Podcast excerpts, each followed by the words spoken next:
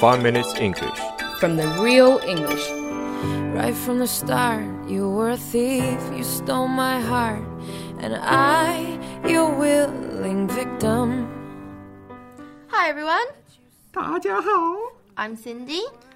，I'm C，我是 Alex。 We are broadcasting from Sydney and welcome to the 5 Minute English Show. 我们在悉尼为大家广播，欢迎大家收听五分钟英语。Cindy 啊， 你知道一般在中国来说，八月三十一号是什么日子吗？虽然今天不是八月三十一号，因为我实在想不出主题了。You mean the last day of the summer holidays?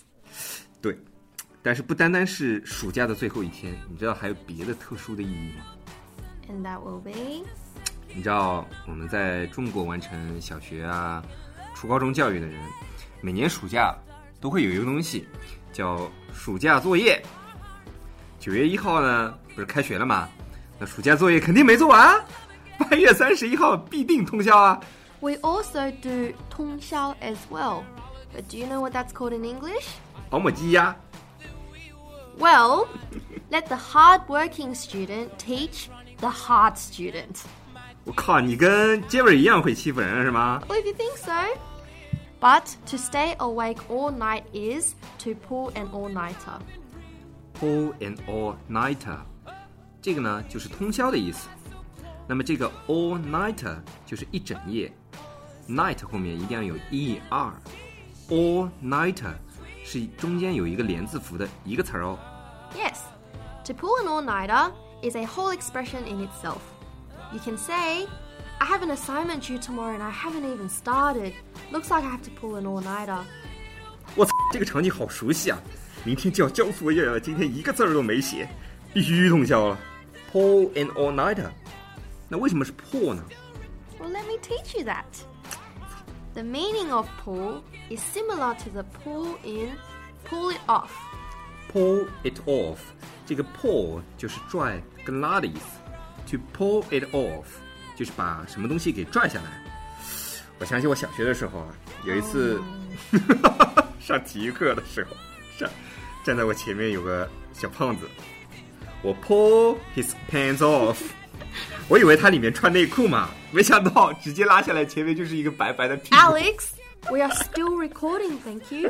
我实在忍不住，太记忆犹新了，那白白的屁股。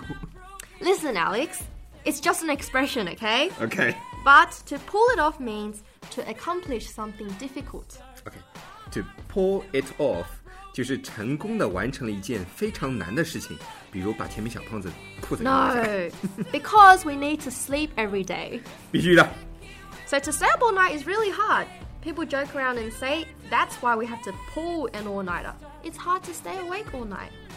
pull 本来就有一种非常艰难用力的意思在里面，那通宵呢又是一个非常非常痛苦的事情，所以呢英语里面会用 pull 来表示通宵。Let's see how we use it.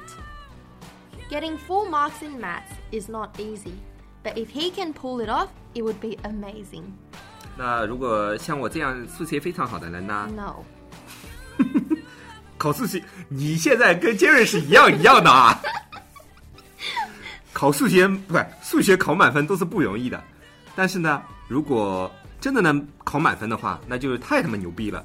Pull it off，搞定！ There's actually another interesting word that you should know very well as well. 我操，好像又要说我了嘛！ Of course. To cram. It means to do all your study right before the exam. To cram，cram，c r a m，考试前呢学所有的东西，不对啊，我干嘛直翻呢？就是临时抱佛脚，cram。 Yes. Cram means to force something into a small space or fill something completely. cram 的字面意思呢，就是硬要把什么东西给塞满、挤满、填满。比如说填鸭啊、填鹅啊、填脑子啊、填屁股啊。 All right. So you can say, "Oh man, I have to cram for my chemistry exam." I have to cram for my chemistry exam。我再也不 cram 了， 往脑子里硬塞东西。化学考试就要挂啦。 Yeah, that's right.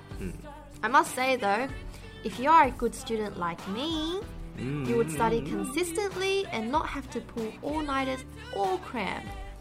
如果大家像我一样是一直是三好学生的话，我们就可以说 study consistently。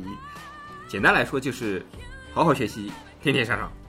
So we should try not to cram or pull all-nighters if possible. 同学们呢，尽量不要通宵，Don't pull an all-nighter，也不要临时抱佛脚哦，Don't cram。Yes. All right, that's all we have for today. See you guys next time. 好，那么我们今天的节目就到这里啦，希望大家跟我一样是三好学生，我们下期见。Whoa, whoa, whoa. 如果大家喜欢我们的节目的话，可以订阅我们的节目，或者给我们点赞以资鼓励。大家对我们节目有什么意见或者建议，或者就想找我们聊聊的话，可以加我微信，不是微信公众账号，是我的个人微信号。我的个人微信号比较复杂，A L E X 下划线 Z Q 下划线 Y U。大家也可以在节目下方看到我的微信号，直接复制粘贴就可以啦。我会在微信里面发红包的哦。